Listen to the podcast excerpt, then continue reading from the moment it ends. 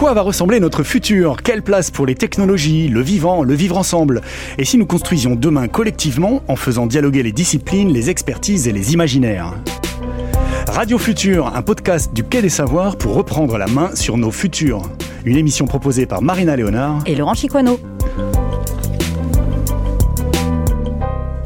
Bonjour à toutes et à tous. En ces temps de distanciation physique, Radio Futur vous propose aujourd'hui de discuter de la place de la communication non verbale dans les outils et les pratiques numériques. Avec le confinement, nous avons tous vécu l'explosion de l'usage des outils de visioconférence, Zoom, Hangout, Teams ou encore Google Meet. Tous nos rendez-vous sociaux et nos échanges interpersonnels sont passés par ces canaux déshumanisants. Et que dire des nouvelles visioconférences avec le port du masque obligatoire, Marina On a tous ressenti cette frustration de la mise à distance imposée par ces outils. Comment aller vers une meilleure communication numérique à distance? Est-ce qu'il ne faudrait pas mieux prendre en compte toutes les dimensions de la communication, dont le non-verbal? Mais finalement, peut-on numériser le non-verbal? Alors, pour discuter cette question, nous accueillons euh, en ligne depuis un TGV en provenance de Perpignan Laurence Salard. Laurence, euh, vous êtes maîtresse de conférences en sciences de l'information et de la communication à l'Université de Lille et chercheuse à, l'université Paris 3 IRCAV. Vous avez notamment travaillé sur les usages du téléphone mobile. Bonjour Laurence. Eh bien, Laurence va nous rejoindre dans quelques instants. Nous accueillons également Rachid Alami. Vous êtes chercheur CNRS au laboratoire d'analyse et d'architecture des systèmes, le LAS. Vous êtes aussi titulaire de la chaire de robotique cognitive et interactive au sein de l'Institut ANITI, qui est l'Institut toulousain pour l'intelligence artificielle. Bonjour Rachid. Bonjour. Et pour croiser les regards, nous avons le plaisir d'accueillir un artiste numérique, Romain Tardy. Vous travaillez sur la façon dont nos rapports sociaux se modifient avec le numérique. Vous êtes l'auteur notamment de l'installation The Great Indecision Council, ce que Google dit de nous, on pourrait dire, qui est présenté actuellement au Quai des Savoirs pendant le, le festival Lumière sur le Quai. Bonjour Romain Tardy. Bonjour. Alors avant de nous interroger sur la possibilité de numériser le non-verbal, est-ce qu'on pourrait commencer par en donner une définition pour un peu clarifier les choses? On va démarrer par vous, Rachid Alami. Quelle définition vous, vous donnez à cette notion de, non-verbal dans la communication entre humains? Alors, la, communication que je, que je donne, je, pense elle est très simple. C'est essentiellement l'ensemble des signaux que nous échangeons euh, euh, entre humains euh, alors que nous sommes en train de communiquer. et qui sont en fait partie prenante de la communication. Mmh. Je disais communiquer pour parler du verbal, c'est-à-dire qu'on parle, on échange, mais en même temps, vous voyez, là, je vous parle et je fais des gestes avec, avec, mes, avec mes, mains. Je me suis repris, euh, je me suis excusé un petit peu parce que j'ai dérapé, et, ainsi de suite. C'est tout ça, le, non-verbal, euh, parfois par des mots, parfois pas juste par des gestes et des, et, des regards. vous, vous me renvoyez des signaux en permanence. Là, vous, vous, me mhm. faites du back-channeling, mhm. et donc je sais que vous m'écoutez, que je ne parle pas dans le vide. Tout à fait, Je confirme en disant... Exactement. alors, là, vous avez confirmé pour, pour les gens qui ne nous voient pas qui ne nous voit pas. Mais pour moi, j'avais pas besoin de cette confirmation parce que vous, mhm. me la mhm. transmettiez euh, tout le temps, ce qui me rassure un petit peu, et ainsi de suite. Ça, m'accompagne. Et donc, c'est absolument essentiel euh, pour avoir une communication suivie, pertinente, euh, ou, mhm. avec un fil. qui, qui, se tient. Oui, c'est quelque chose qui aide à faire comprendre le contenu des messages aussi. Ça permet de. Exactement. Voilà, Exactement. Parce, que, parce, que, la communication, par, essence, elle, elle, est, elle concerne les deux. Et en fait, les deux communiquent en même temps. Il y en a un qui parle et l'autre qui reçoit, mais qui, le signale. Et celui qui parle envoie d'autres signaux que, que sa parole. Alors, après, je, peux, je, peux, élargir beaucoup, mais on le fera plus tard, par, la suite, quand, on mhm. posera des, des, questions plus, Alors, Marina, je, je, crois qu'on a récupéré Laurence Salard, si j'ose dire. Ah. Bonjour Laurence, vous nous entendez? Oui. Voilà, donc si vous pouviez peut-être nous, nous, donner votre, votre définition aussi en tant que chercheuse en, en infocom. Oui, alors en général, la communication non verbale euh, signifie toutes les, tous les éléments de, de contexte, de contextualisation euh, voilà, d'une conversation euh, qui ne va pas passer par le langage verbal, mais par les gestes, les mimiques. et voilà. Et donc pour ce qui est de la numérisation de ce non-verbal, je voulais surtout dire, parce que je ne sais pas combien de temps je vais pouvoir rester connecté avec vous, donc j'y vais. Donc, euh, ce que voilà, ce qu'on peut déjà observer, c'est la façon dont euh, ben, tout ce non-verbal est déjà numériquement euh, symbolisé par tout un ensemble de signes qui ne sont pas justement du langage verbal, mais qui sont des emojis, qui vont être aussi des gifs animés, etc. Et donc, c'est déjà intéressant de voilà bien mhm. mettre en avant que tout ce qui est non verbal est déjà aujourd'hui finalement communiquer par d'autres moyens langagiers que le verbal. Et donc il y a déjà cette numérisation qui est, qui est à l'œuvre, hein, qui fait partie euh, pleinement des usages et des pratiques numériques sans même attendre les robots. Voilà. Alors vous, Romain, en tant qu'artiste visuel qui travaille sur le numérique, comment est-ce que vous vous appropriez ces éléments du non-visuel, du non-verbal, excusez-moi ah ben, Justement, alors parce que je suis davantage un artiste euh, plasticien qui travaille euh, avant tout avec euh, le, visuel, avec les sens en général et pas nécessairement la, la parole. je dirais qu'il y a un glissement assez naturel entre cette pratique qui est avant tout visuelle, parfois même tactile, enfin qui, je dirais, d'une façon générale, est assez euh, contextuel. Donc, ce sont tous les éléments du contexte physique qui vont euh, affecter l'expérience. Euh, je travaille principalement sur des installations, on va dire, à grande échelle, dans lesquelles les gens rentrent, dans lesquelles il y a une expérience justement sensorielle assez, euh, assez forte. Oui, qui sont monumentales même. Certaines sont monumentales, effectivement, et c'est un, une façon aussi de communiquer, alors avec l'intermédiation évidemment d'une machine, d'un dispositif artistique, euh, certaines, euh, voilà, certaines idées au public, mais de façon, je dirais, davantage peut-être sensible que verbale. Donc après, la transposition dans le monde numérique, pour moi en tout cas, est assez je dirais, euh, naturel. Et assez logique. Assez, assez logique, oui, effectivement. Est-ce qu'on peut parler peut-être aussi de la distanciation physique? Parce que Laurence, euh, on démarrait cette émission justement en rappelant qu'on est dans un contexte avec l'épidémie de distanciation physique. Hein. Ça fait plusieurs mois maintenant qu'on nous oblige à avoir ces distances et aussi à porter des masques. Et euh, on se rend compte tous hein, dans, notre expérience quotidienne que ça, perturbe quand même un petit peu notre communication parce que ça aussi, ça fait partie la distance, la, la proxémique, je crois que ça s'appelle, hein, c'est ça, la distance à laquelle on communique oui, oui, tout à fait. non, la question, c'était justement cette euh, problématique de la distance physique entre euh, les, les, les, gens qui communiquent. Euh, c'est aussi une manière d'exprimer quelque chose. C'est-à-dire que ça, ça, fait partie de ce qu'on appelle le, non-verbal. Oui, alors en même temps, elle n'a rien de naturel. Elle est, elle, est, elle est très sociale et elle est très culturelle. Donc là, on voit qu'elle est, on va dire, aujourd'hui plutôt régulée par des, des décisions euh, publique, d'ordre politique, mais bon, hmm. elle a rien de, de naturel. Par, euh, de toute façon, euh, avant ou même après la, la, pandémie, elle, elle va dépendre des contextes, du degré de, de, de relations sociales que l'on que l'on a, etc. Donc c'est c'est une distanciation, elle est très codée déjà en tant que telle, même hors temps pandémique. Hein. Et de fait, il y, a des, y a des pays qui vivent mieux le, le, le confinement que d'autres?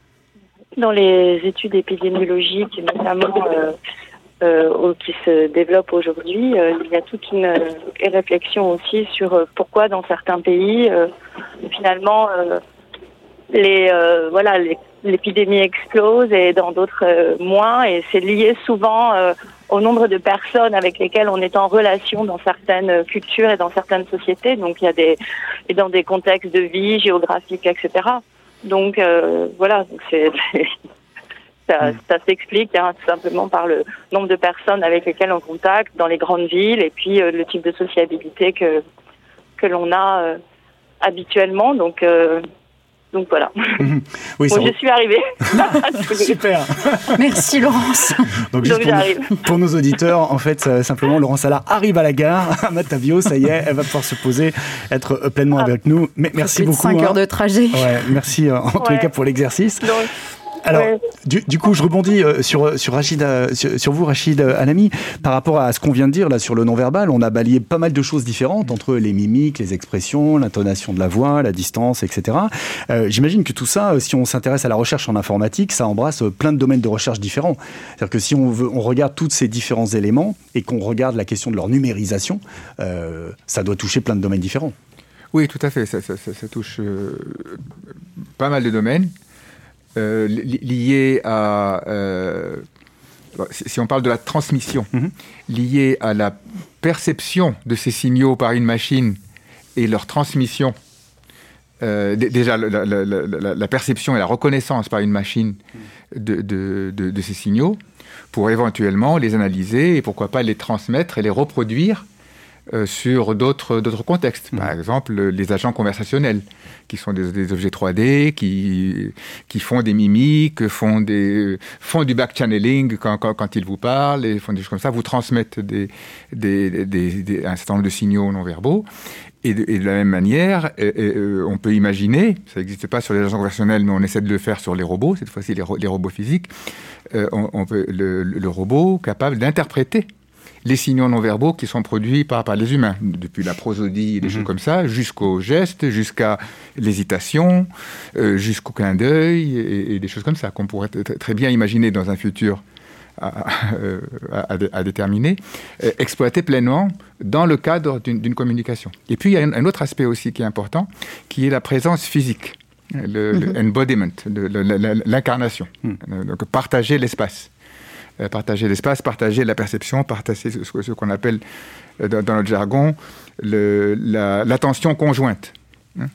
Euh, partager l'attention conjointe. Et là, il y a, de nouveau deux choses. Il y a, comment dire, percevoir une chose ensemble et aussi le manifester.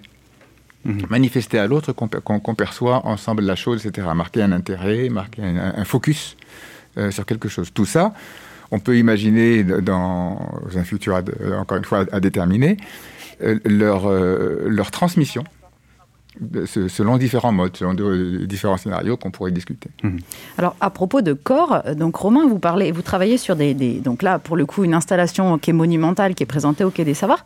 Comment est-ce que vous placez les corps des publics dans ces installations? Alors c'est une bonne question. Effectivement, je rebondis euh, sur ce que disait euh, Rachid à l'instant.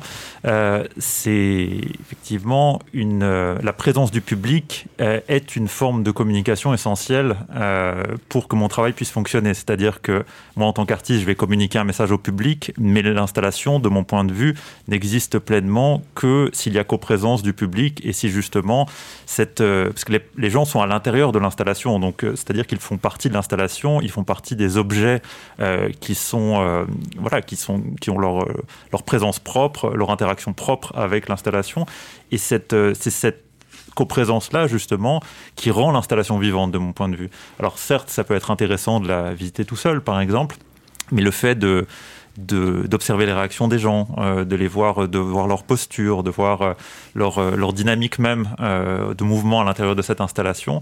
Euh, de mon point de vue, c'est ça qui permet euh, d'essayer d'incarner euh, aussi le, numérique. C'est l'incarnation du numérique, elle passe par le corps physique des visiteurs qui la, voilà, qui la peuplent, de mon point de vue. Et c'est vrai que nous, on a la chance de l'avoir depuis un petit moment dans, le lieu, et donc on, a, le temps de faire ces petites analyses, de faire des, des petites stations, voir un peu comment le public l'approprie, et dépendamment de la position ou de comment on s'installe nous-mêmes dans l'installation, si on s'assoit, si on s'allonge sur un fat boy, si on est debout planté, on voit que le public se l'approprie pas du tout de la même manière. Alors, petite expérience du week-end dernier où des personnes se sont installées sur, sur des fat boys et sont restées en mode contemplatif pendant euh, si on les avait pas sortis, je pense qu'ils y seraient toujours.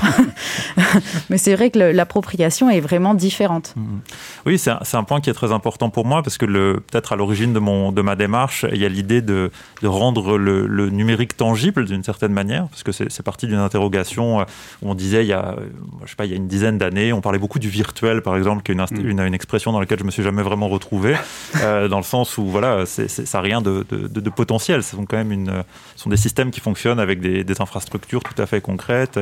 Et c'est en tout cas quelque chose que je voulais essayer de retranscrire dans mon, dans mon travail en proposant ces espaces qui sont des espaces sociaux, euh, des espaces qui sont habités par des, voilà, par des visiteurs et dans lesquels il peut se passer euh, tout un tas de choses qui sont euh, peut-être en partie provoquées par cette installation, par ce contexte, mais qui du coup donnent vraiment, enfin, de mon point de vue, l'âme au projet. En fait, le mmh. projet sans les visiteurs, de mon point de vue, n'est pas n'est pas le même. Mhm. Alors pour, pour, celles et ceux qui n'ont pas encore eu la chance de venir découvrir cette installation euh, au Quai des Savoirs, je vous propose d'en écouter un court extrait de, de la bande son.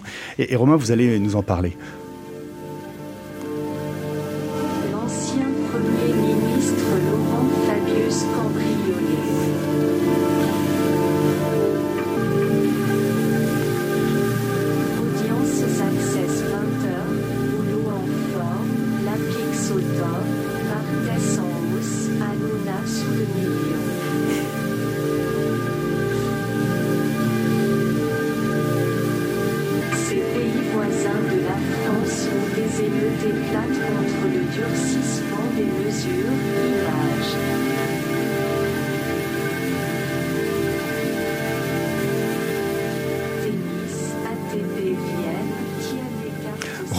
Qu'est-ce qu'on entend là précisément? Est-ce que vous pouvez nous parler de cette voix? Oui, alors pour vous décrire effectivement cette suite euh, un petit peu improbable de, de, mots et de, et de phrases. Improbable.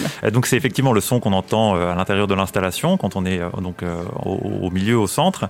Et en fait, ce sont les, les mots les plus recherchés dans Google et les titres de nouvelles, d'articles les plus lus au moment où on se situe dans l'install. Donc c'est une installation qui est, qui est connectée, qui est en temps réel. C'est en temps réel, voilà. Et, c'est différent chaque fois. Et c'est différent à chaque fois. Donc si on revient, alors il y a des, des sujets effectivement voilà, qui reviennent souvent selon l'actualité. Oui. Mais c'est voilà, c'était un peu le principe de cette installation, c'était de, de, proposer une, une, vision et une écoute euh, des euh, sujets et des mots qui euh, sont les plus fréquemment recherchés par les internautes donc du pays où l'installation est présentée. Ici, on est on est en France et on peut l'entendre d'ailleurs. Mmh. Et la voix, donc la voix qui les, les prononce, c'est une voix, c'est basé sur le le, text-to-speech qui est fourni par Google, donc qui est une API de Google qui est utilisable par tout un chacun.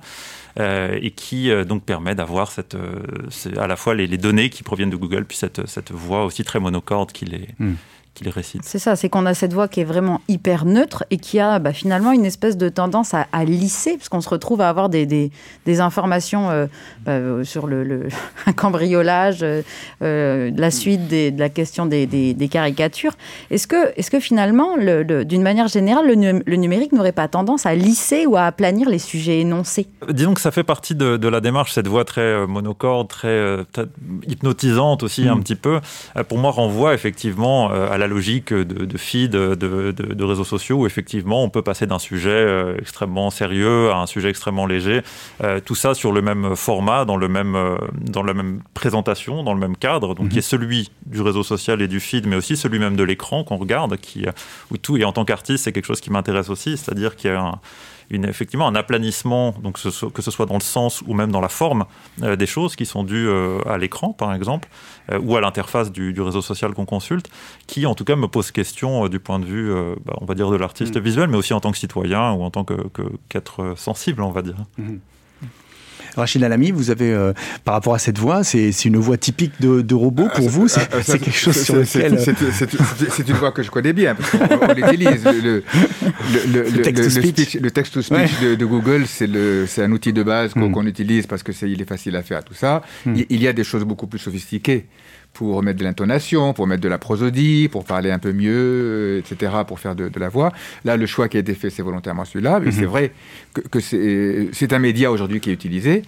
Et, donc, ça pose, ça pose ces questions. Alors, pour, pour, revenir à la question que vous posez, est-ce que le numérique euh, aplatit les mhm. choses?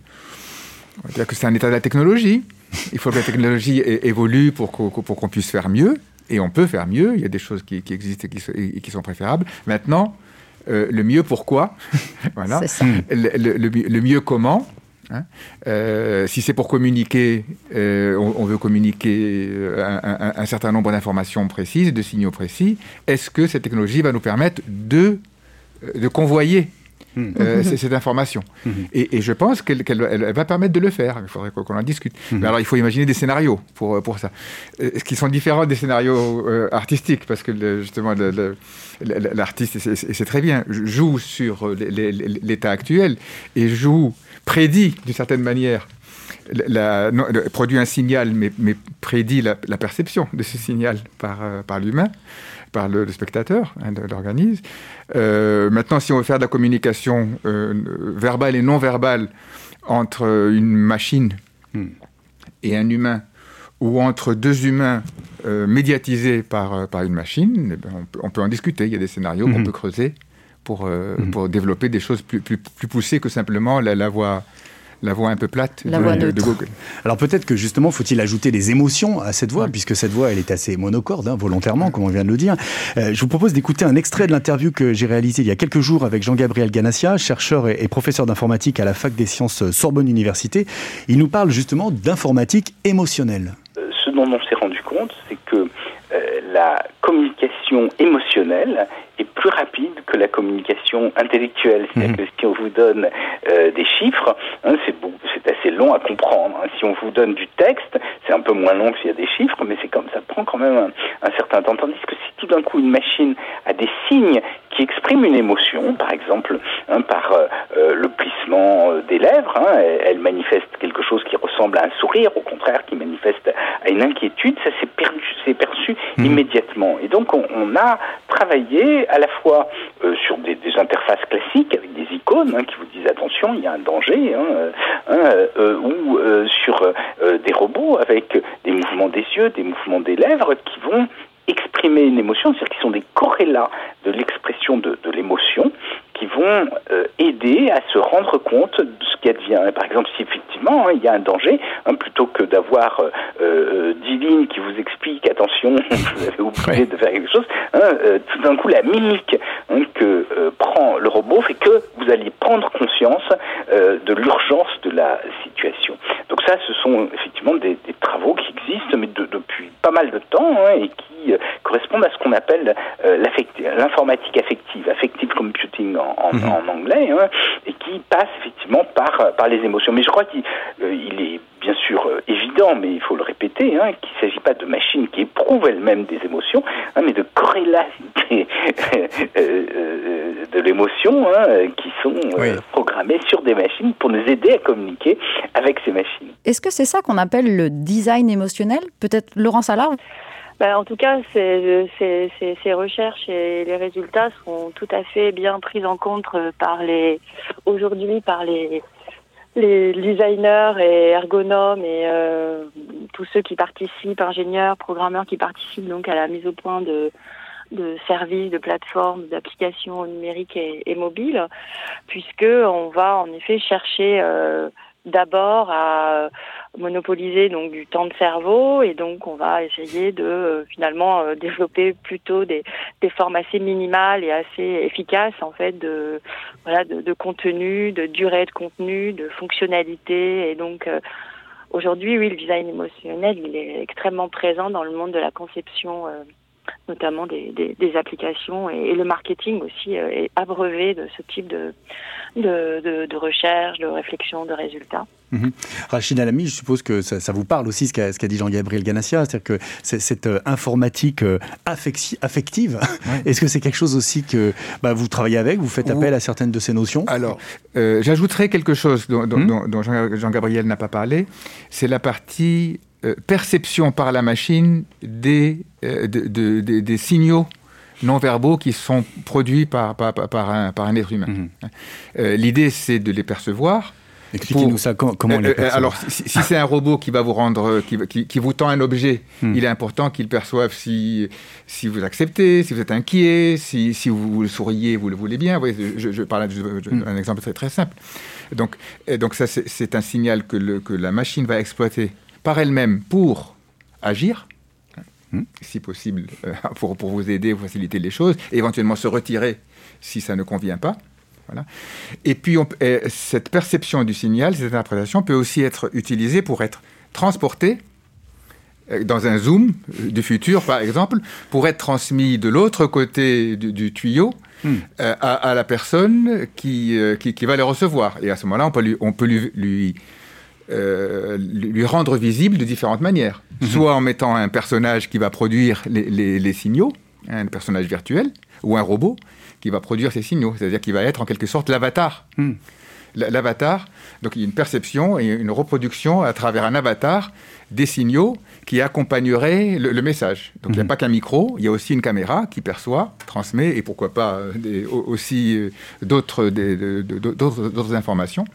Euh, le, rythme cardiaque, euh, autre euh, la sueur, tout, ça, tout ça fait partie. C'est un autre type de non-verbal. Ah, tout à fait. Et, mais il, est présent et, il existe. Et il est peut-être plus facile à mesurer pour le coup. Il est très facile à mesurer et il a une très grande dynamique en fait. nous, l'avons testé notamment pour faire des tâches, justement, je, parlais de cette tâche du handover, donner un mhm. objet à un humain.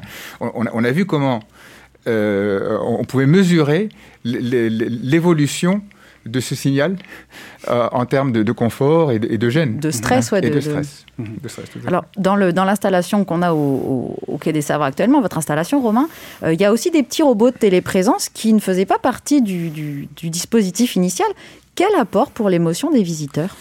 Alors c'est euh, une bonne question et c'est aussi euh, intéressant de regarder un petit peu, bon, rétrospectivement maintenant que l'installation est en place depuis quelques, quelques temps, euh, peut-être les écarts qu'il peut y avoir entre l'intention de ce dispositif et ce qu'il produit dans l'expérience, on va dire. Et, alors, l'intention première, pour faire court, c'était de proposer une version, on va dire, étendue et un peu dématérialisée de l'installation pour du public à distance qui pourrait pas se rendre COVID sur compatible. place. Voilà, Covid compatible. les circonstances, évidemment, étant plutôt propices à, à, développer ce type de dispositif. Et euh, voilà, donc euh, il y a trois caméras, 360 en gros, deux qui sont montées sur des petits robots et une qui est fixe au centre de l'installation. Euh, et euh, du coup, évidemment, il y a une présence physique de ces robots que le public peut, euh, peut constater. Donc ces robots, ils sont, pour les décrire, hein, on est vraiment dans un, quelque chose de très simple. Ce sont des, des petites plateformes sur roues qui sont basées d'ailleurs sur le kit de développement de, des Roomba, des petits aspirateurs, voilà. Et, et donc contrôlés voilà, par, un, par un petit Arduino et et voilà, surmonté d'une petite caméra. Et alors voilà, il se balade dans une zone qu'il aurait réservée, donc ça aussi, ça crée une, déjà une, de, une séparation entre les, les, acteurs humains et des acteurs non humains, on va dire, de la, du, dispositif, chacun étant un peu dans son enclos et se regardant mutuellement, euh, sachant que les humains peuvent aussi regarder ce que filment les robots, c'est-à-dire les autres humains qui sont eux dans l'installation, donc il y a aussi toute une espèce de, de boucle comme ça qui se, qui se fait. Et ce que je n'avais pas forcément anticipé, c'est que ces robots-là, ils ont une démarche, en fait, ils ont une présence, mais qui est une présence qui tient aussi à leur façon de se déplacer, à leur vitesse, alors maladresse aussi, parce qu'il y a, par exemple, dans la salle d'exposition, il y a des, voilà, une jonction entre les dalles, par exemple, à certains endroits qui est un petit peu euh, plus difficile à passer pour les robots. Et donc, ils ont ce côté un petit peu pâteau par moment, qui, en fait, leur confère une personnalité et qui moi alors aussi bon peut-être parce que j'ai un passé aussi dans l'animation etc mais qui me que je trouve particulièrement intéressante euh, parce que ça en fait, paradoxalement, ça les humanise un petit peu, je trouve, le fait qu'ils soient, euh, qu'ils aient l'air en tout cas un petit peu maladroits. Malgré leur forme très basique. Oui, c'est ça.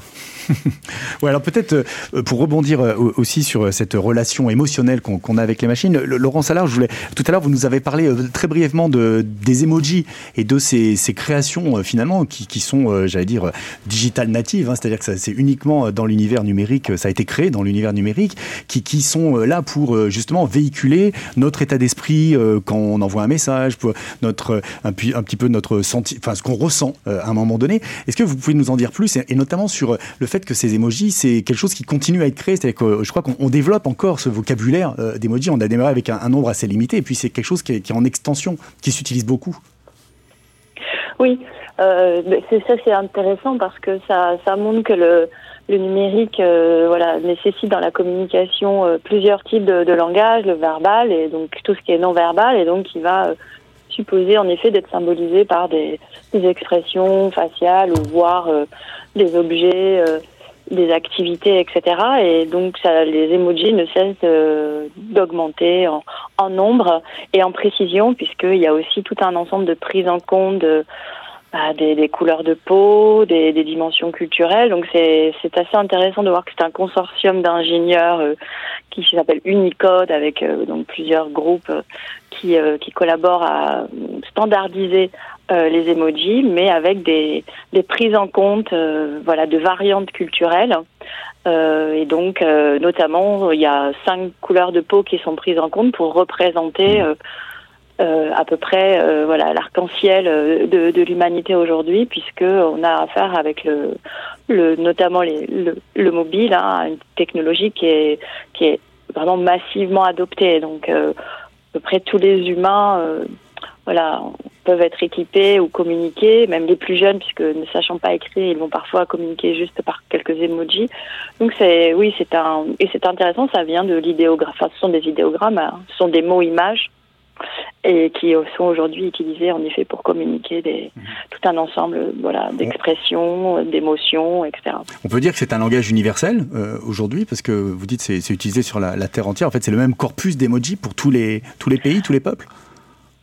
Eh c'est justement ce à quoi travaille Unicode et avec euh, tout un ensemble de débats et aussi de controverses. C'est justement euh, de, voilà, de standardiser une grammaire universelle à partir voilà, de, de, signes venus déjà euh, de l'idéographie euh, de l'écriture euh, japonaise et ensuite de l'universaliser pour que tous les humains puissent communiquer à travers ces, ces, petits signes qui se sont donc de plus en plus mmh. enrichis au fur et à mesure donc voilà de leur venue, leur exportation depuis les, les, téléphones mobiles. Donc c'est depuis les années 90 que voilà que les emojis étaient utilisés au Japon et désormais c'est vraiment partout dans le Ils monde. ont envahi nos, nos réseaux sociaux.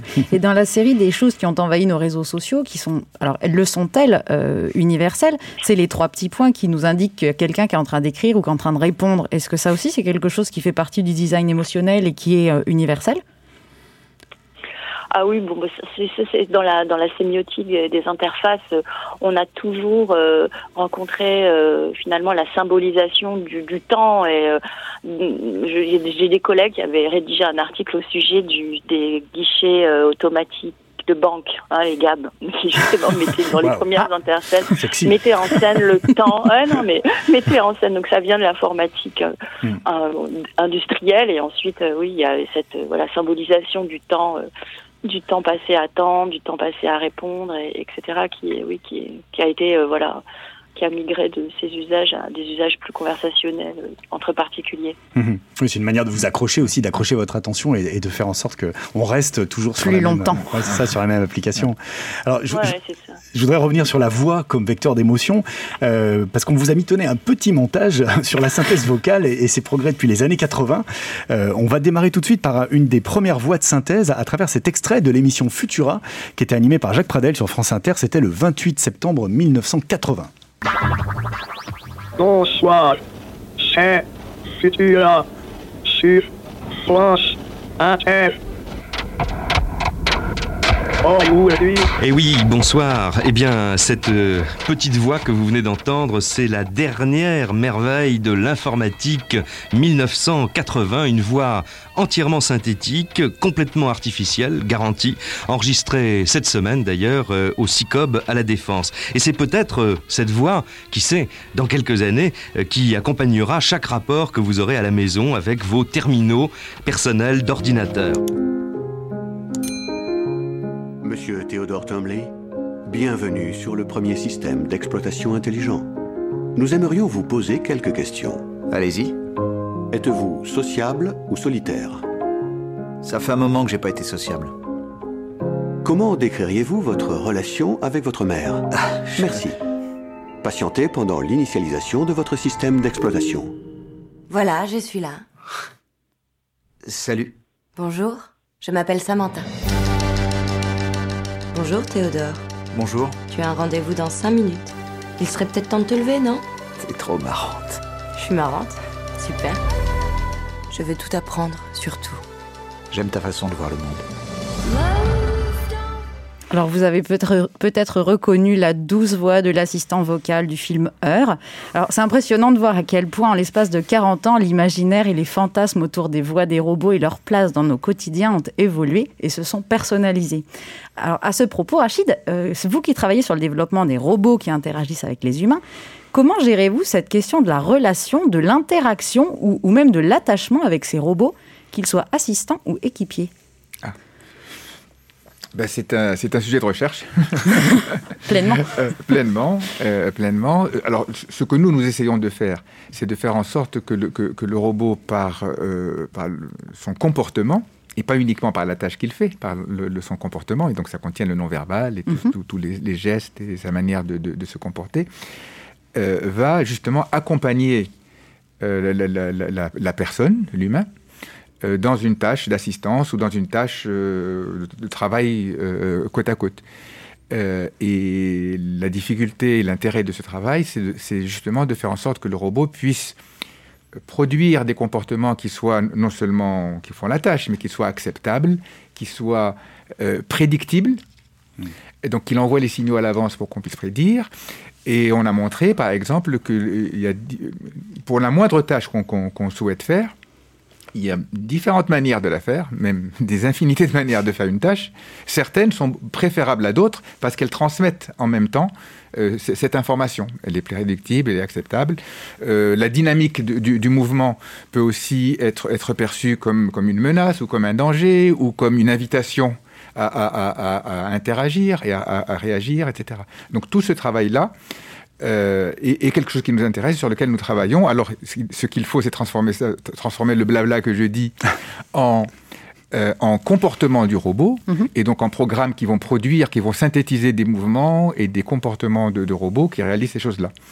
Et on a quelques résultats là-dedans où on peut le faire. On, on parlait tout à l'heure de la proxémie, la distance.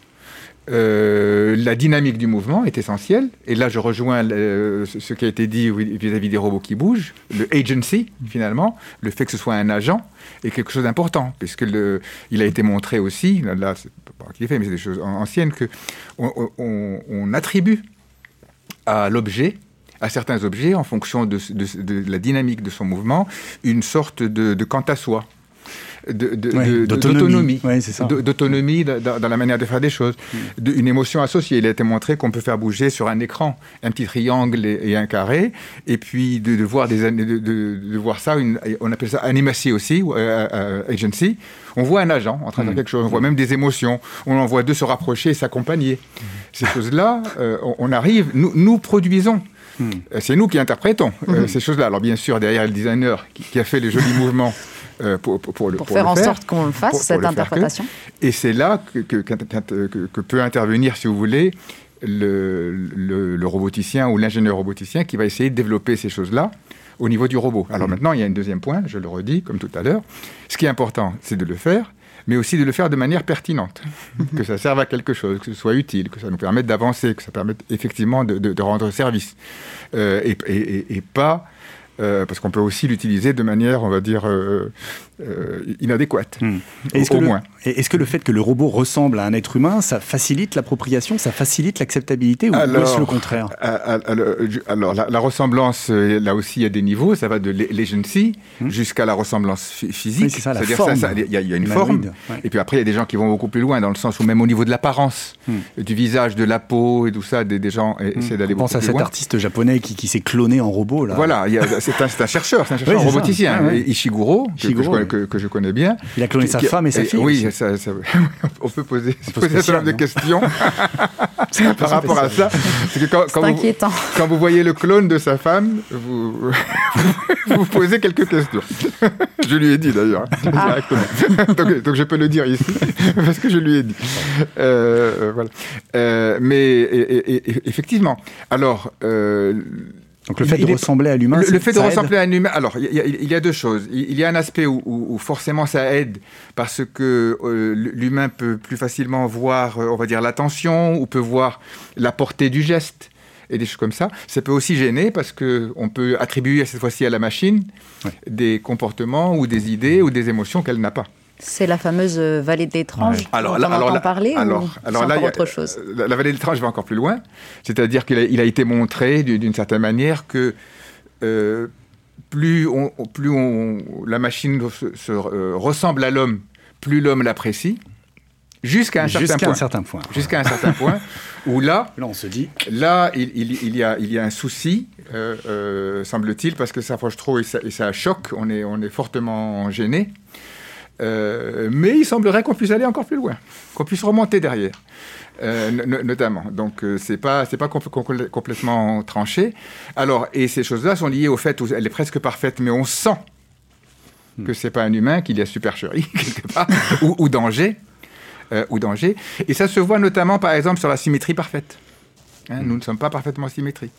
Euh, des choses comme ça. Mais j'ai des collègues euh, japonais d'ailleurs euh, qui, développent aussi des machines qui justement évitent que, deux machines de, la même série soient absolument identiques. Hmm. Hein. Pour créer un petit peu. pour créer cette sorte de personnalisation. Romain Tardy, est-ce que c'est des sujets qui, vous inspirent, ça, en tant qu'artiste plasticien, visuel, numérique du 21e siècle, je dirais? Est-ce que c'est forcément quelque chose auquel on s'intéresse? Oui, je pense que ça fait, euh, enfin, c'est partie des sujets qui sont extrêmement euh, intéressants. Là, tout ce qui est Uncanny Valley, etc. C'est quelque chose effectivement qui m'a qui m'a beaucoup euh, marqué quand on a commencé à en parler il y a quelques années. Et ça correspondait d'ailleurs au moment où personnellement j'ai eu l'occasion de voir pour la première fois un robot KUKA qui était donc d'ailleurs qui était exposé dans, c'était au Palais de Tokyo si je me souviens bien, dans une exposition d'art, mais qui était juste présenté comme euh, voilà, une expérience artistique et effectivement, enfin une expérience sensible, je dirais au sens euh, large. Et je me souviens d'avoir été extrêmement troublé. Euh, c'était une voilà, le robot avait les traits d'une jeune femme. Et en fait, le tant qu'il ne bougeait pas, euh, il y avait quelque chose qui, qui, allait à peu près, et dès qu'elle commençait à bouger, je me souviens d'avoir vraiment ressenti quelque chose de très bizarre et d'être en plein dans cette euh, Uncanny Valley, justement, où euh, évidemment, à la fois on est fasciné, à la fois il y a, il y a quand même une forme d'effet un peu repoussoir, je trouve, mm. parce qu'en fait, il y, a, il y a plein de questions qui nous, qui, qui nous assaillent. Et donc, ça, ça m'amène, moi aussi, en tant que plasticien, à me poser aussi la question de, de l'écart, un peu comme je le disais tout à l'heure, qu'il peut y avoir entre une intention dans le design et la réception sensible de la part d'un public. Et ça, c'est quelque chose, pour le coup, qui me qui m'intéresse beaucoup. Et je rebondis sur ce que disait euh, Laurent Salard sur les, les emojis tout à l'heure. Moi, je m'étais intéressé aussi il y a quelques années, au, je dirais peut-être au pendant un peu moins euh, structuré des emojis, qui, enfin les mêmes au sens euh, plus large. Et j'étais tombé sur les travaux de Richard Dawkins, qui avait donc mm. expliqué, enfin défini en tout cas ça dans un contexte qui me semble à l'époque était tout à fait différent de celui d'Internet d'aujourd'hui. Et oui, dans la génétique. et c'est ce principe de mutation. Et je trouve, euh, en tout cas, le phénomène, le fait que ce soit aux mains de n'importe qui et de tout le monde, très intéressant aussi. Parce que là, il n'y a plus vraiment de. Enfin, l'intention ne peut même plus être située vraiment, véritablement. Mais pour reprendre juste ce dont vous parlez, donc le, robot d'Ishiguro avec le visage et tout ça, une des choses qui est frappante là-dedans, c'est le regard vide. Mmh. Exact. Le, regard, est vide. Il y a le regard, il y a tout ce que vous voulez, mais il est vide. Pour euh, peut-être quitter le, monde des robots, mais on, y restera, euh, enfin on y reviendra euh, de toute manière dans un futur proche. Je, voulais vous, vous, faire écouter aussi un dernier extrait de, ce que Jean-Gabriel Ganassia m'a raconté à propos donc d'industriels qu'on connaît bien, hein, d'industriels du numérique américain, qui imaginent une communication directe entre humains uniquement à travers la connexion des cerveaux. Elon Musk, Hein, à monter une entreprise qui s'appelle Neuralink où euh, il espère que l'on va pouvoir établir un contact direct entre nos cerveaux et les machines et euh, euh, entre nos cerveaux hein, par l'intermédiaire des machines, hein, avec comme but à la fois d'augmenter nos, capacités cognitives en nous donnant des, espèces de modules de mémoire en plus, mais ensuite d'avoir une espèce de transparence des individus les uns par rapport aux autres. Euh, Mark Zuckerberg, le président directeur général de la société euh, Facebook, euh, a décidé depuis quelques années d'étudier les, les interfaces cerveau-ordinateur en mettant des électrodes sur le scalp pour être capable d'enregistrer les signaux et les corréler à nos désirs avec comme objectif de fluidifier, selon ses propres termes, la relation entre l'utilisateur et le réseau social. Et si ça devenait, ce serait absolument terrifiant, parce que ça veut dire qu'on n'aurait plus du tout d'intimité, mhm. nous serions totalement transparents les uns par rapport aux autres, hein. et, là ce serait une hyper communication hein, qui euh, euh, serait effrayante. Hein. C'est des choses qui font un peu froid dans le dos. Alors Laurence, on était en train de, discuter éthique, ça permet d'ajouter un peu de l'eau au moulin justement de, ce questionnement éthique, à la fois par rapport à notre rapport au robot, et puis euh, aussi, je, vous interroge aussi sur cette, cette représentation de l'homme où finalement la communication, il suffirait de mettre les cerveaux en contact pour que ça y est, quelque part, on se passe du corps, on se passe du non-verbal, on, se passe de tout. Oh oui, l'imaginaire technicien, euh, une partie euh, voilà, qui est largement abreuvée par euh, voilà, des fictions, des récits transhumanistes. voilà, une grande partie de l'imaginaire technicien de certains des, voilà, des, des, des, gars, voilà, des, de ceux qui gèrent les, les GAFAM et développent. Euh, Ils investissent des millions de dollars là-dedans. Exactement, voilà, et complètement voilà abreuvé de, de, de, ce rêve secret, en effet, de, de pluguer euh, l'humain à, la machine et en effet. Euh, de brancher directement une plateforme Amazon dans nos cerveaux pour pouvoir commander sans y réfléchir, sans en avoir besoin. C'est les cookies version plus plus plus. qui vont euh, voilà qui vont être euh, bons à recycler à finir dans les poubelles de la de la planète donc c'est mm. voilà et on donc le problème c'est qu'il y a beaucoup d'argent voilà qui est en effet investi pour euh, ce type de, de, de projet qui est un projet simplement de, de, marchandisation hein, de mm. un peu généralisé de de, de, nos, de nos comportements une vision strictement mercantile de de ce, qu'est, de ce que pourrait être l'humain et l'humanité. Donc c'est moins un problème éthique, je pense, qu'un problème, on va dire, euh, sociopolitique, d'économie politique, c'est-à-dire de, d'essayer de, mettre en avant que l'humain n'est pas qu'un humain, euh, un homo economicus, hmm. et que tout n'est pas bon euh, pour lui faire acheter, euh, et notamment la technologie n'est pas forcément bonne pour pour cet usage. Et donc les robots, voilà, ils, ils sont fascinants parce qu'on peut leur faire dire à peu près n'importe quoi, on peut expérimenter tout, tout, toutes les, les possibilités, et ensuite, en effet, implémenter des fonctionnalités qui semblent plus banales et qui visent finalement à nous transformer quelque peu en robot parce que quand on automatise les likes, euh, quand on nous donne comme ça des, des mèmes ou des, des emojis mm. euh, pour pouvoir communiquer sans même forcément euh, justement verbaliser, intellectualiser, mais justement euh, être dans ce, ce, schéma un petit peu de stimuli-réponse. Hein, mm. un, un, post, je like, euh, un mème, je like, je mm. retweet, etc. Donc, il, finalement, ça vise d'une certaine façon à robotiser quelque peu l'humain, c'est-à-dire à lui faire adopter des comportements euh, robotisés sans qu'il n'ait de grande réflexivité sur euh, sur ce qu'il est en train de de retweeter et donc euh, c'est le drame actuel aussi hein, d'être inondé de contenus plus ou moins vrais, plus ou moins faux. Euh, parce qu'on n'a pas forcément réfléchi à euh, retweeter, à lire, etc., en profondeur les choses qui nous passent devant, les yeux. Et donc, euh, c'est un problème éthique, mais plus largement, oui, qui est un problème anthropologique et qui pose des, questions sur bah, ce rapport entre justement l'humain, son économie et puis, et puis l'information, etc. Alors sur le rapport entre l'humain, alors l'information oui, et le robot, Rachid, vous travaillez vous sur euh, le développement de robots équipiers. Alors on parle souvent des robots euh, qui sont assistants, mais vous travaillez maintenant sur euh, une version qui va plus loin, qui est le robot équipier. Est-ce que vous pourriez nous, parler un peu de ce que c'est que cette nouvelle bête? Alors, oui, je fais une petite remarque sur ce qui, ce qui a été dit précédemment, quand même, pour le, le, robot, on, parle du robot comme. Euh, le robot est à bon dos, là, d'une certaine manière. c'est clair. C'est le ah réceptacle de tous les fantasmes. De, ah oui, lui faire, de lui faire porter, de faire porter au robot euh, surtout au robot du futur, parce que le robot d'aujourd'hui, le pauvre, bon, oui, il ne ressemble pas à grand-chose. il reste encore très limité. Voilà, voilà. Euh, à, ce robot du futur. alors, que, alors que Laurence a très bien dit, aujourd'hui, il n'y a mhm. pas besoin de ça. On est déjà en train de nous profiler euh, finement et de savoir tout sur, nous, tout sur nous sans qu'il y ait du tout de robotique là-dedans. Et sans plus dans nos cerveaux. Et, si, on nous, si on nous profile et tout ça, c'est pour nous aliéner et pour, nous faire acheter des, choses encore et encore et encore. Et, etc. Donc euh, voilà, c'est pour ça que je me permets de dire le robot à bon dos. Hmm. Maintenant, le robot, il peut servir. Hmm. Il peut servir. Il peut servir, il peut aider, y compris je vais faire le lien euh, euh, euh, avec les, on va dire les, interfaces du, brain. Du, oui, ça, on parle de brain-computer interface. Brain, de, brain interface. Les brain interface existent aujourd'hui. Alors bien sûr, le cas de Elon Musk qui veut le pousser au maximum pour faire un lien de cerveau à cerveau. Et, puis, ça n'existe pas. Et puis, et puis, puis quel intérêt Voilà, quel intérêt. Et puis il, voilà, il, vend sa salade d'une certaine manière. les, brain interfaces peuvent servir aujourd'hui, servent déjà à, à s'interfacer avec des machines, notamment avec des robots, pour, euh, pour faire des tâches tout à fait utiles. Il y a un exemple magnifique d'une dame qui a été, qui a été équipée d'une interface et, qui a pu apprendre euh, euh, petit à petit, grâce à la, flexibilité, là aussi, mm. de, de, son propre cerveau, à contrôler un robot pour qu'il, pour, et, à manger de manière autonome. Mm-hmm.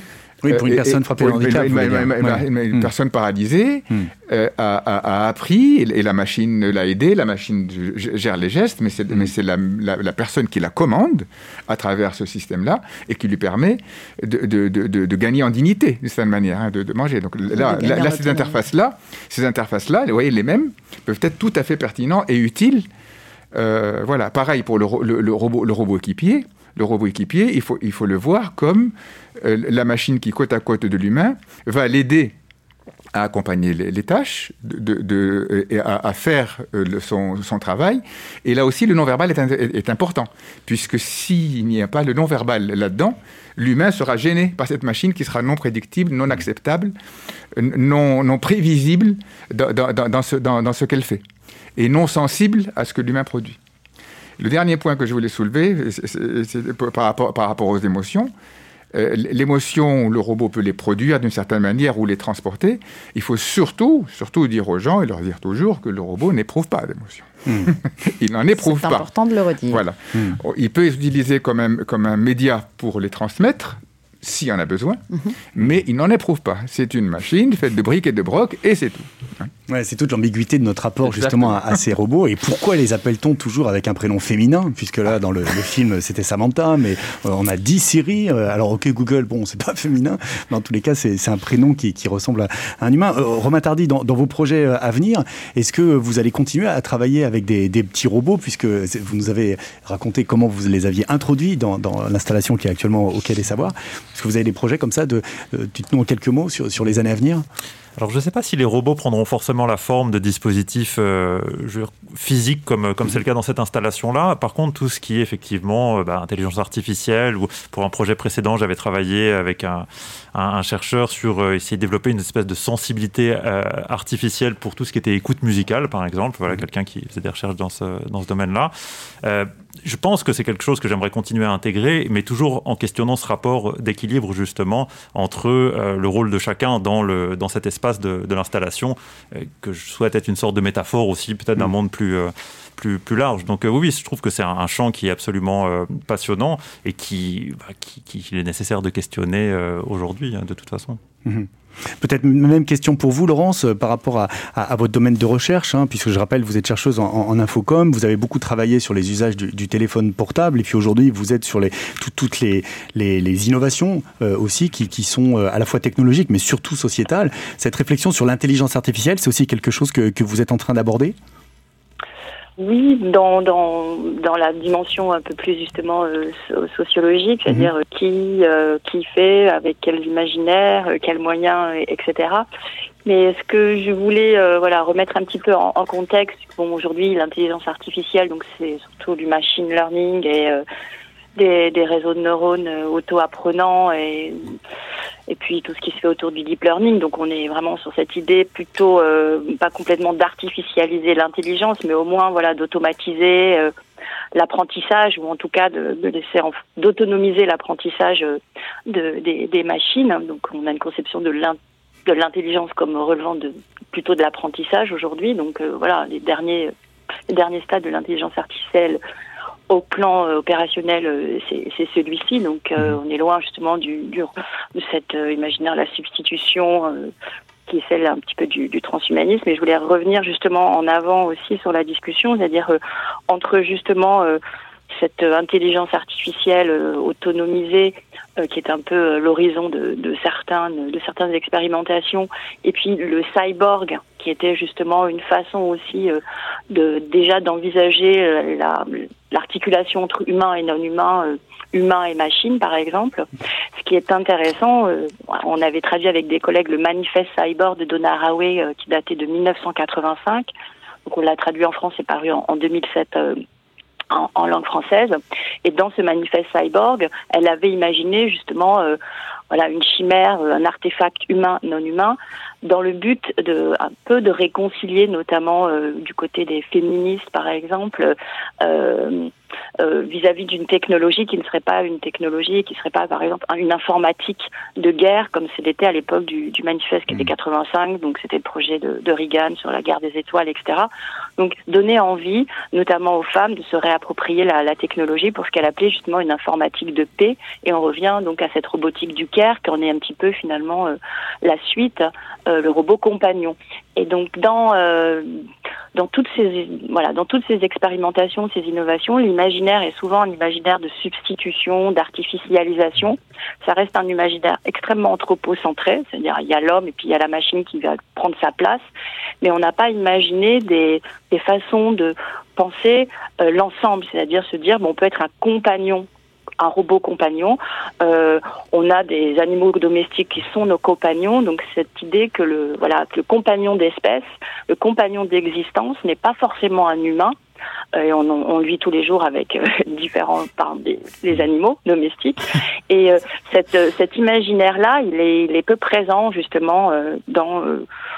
il anime très peu sauf peut-être la robotique du CARE, etc. Mais il aligne très très peu euh, des projets qui euh, justement visent à euh, plutôt la substitution, l'artificialisation des, des, des, compétences humaines, sans penser finalement d'autres types de liens sociaux qu'on peut imaginer avec tous les non-humains qui nous qui nous entourent. Et ça a des enjeux pas seulement éthiques, mais aussi aujourd'hui, on va dire écologiques, parce que le rapport que l'on a aux autres non-humains est un rapport pour l'instant justement plutôt de domination, plutôt un rapport euh, qui est plutôt euh, bah, problématique, hein, euh, d'extinction, etc. Et si on met en place plutôt cet imaginaire du compagnonnage, de la coexistence du, entre différentes espèces, dont pourquoi pas des, des machines, eh bien, on, on, toutes ces questions pourraient être aussi posées autrement. Voilà. Tout à fait. Écoutez, je crois que c'est assez passionnant. Vous ouvrez là, en, fin d'émission, euh, un, univers euh, assez euh, excitant à, à découvrir, peut-être pour une prochaine édition de Radio Futur. Je vous propose qu'on s'arrête là pour cette réflexion et discussion sur la numérisation du non-verbal pour aujourd'hui. Merci à tous les trois pour cette heure de discussion tout à fait passionnante et notamment à Laurent Salard qui a relevé le défi de la distanciation ah physique exceptionnellement aujourd'hui. Merci également à notre partenaire Lina ainsi qu'à Françoise Vissac pour la préparation de cette émission. Voilà, toutes les références euh, abordées dans cet épisode de Radio Futur sont à retrouver sur le site web du Quai des Savoirs. Une émission réalisée aujourd'hui par Arnaud Maisonneuve et à la prise de son Laurent Coudoul. Tous les épisodes de Radio Futur, vous les retrouverez sur toutes les plateformes de podcast. À très bientôt et en attendant, restez curieux.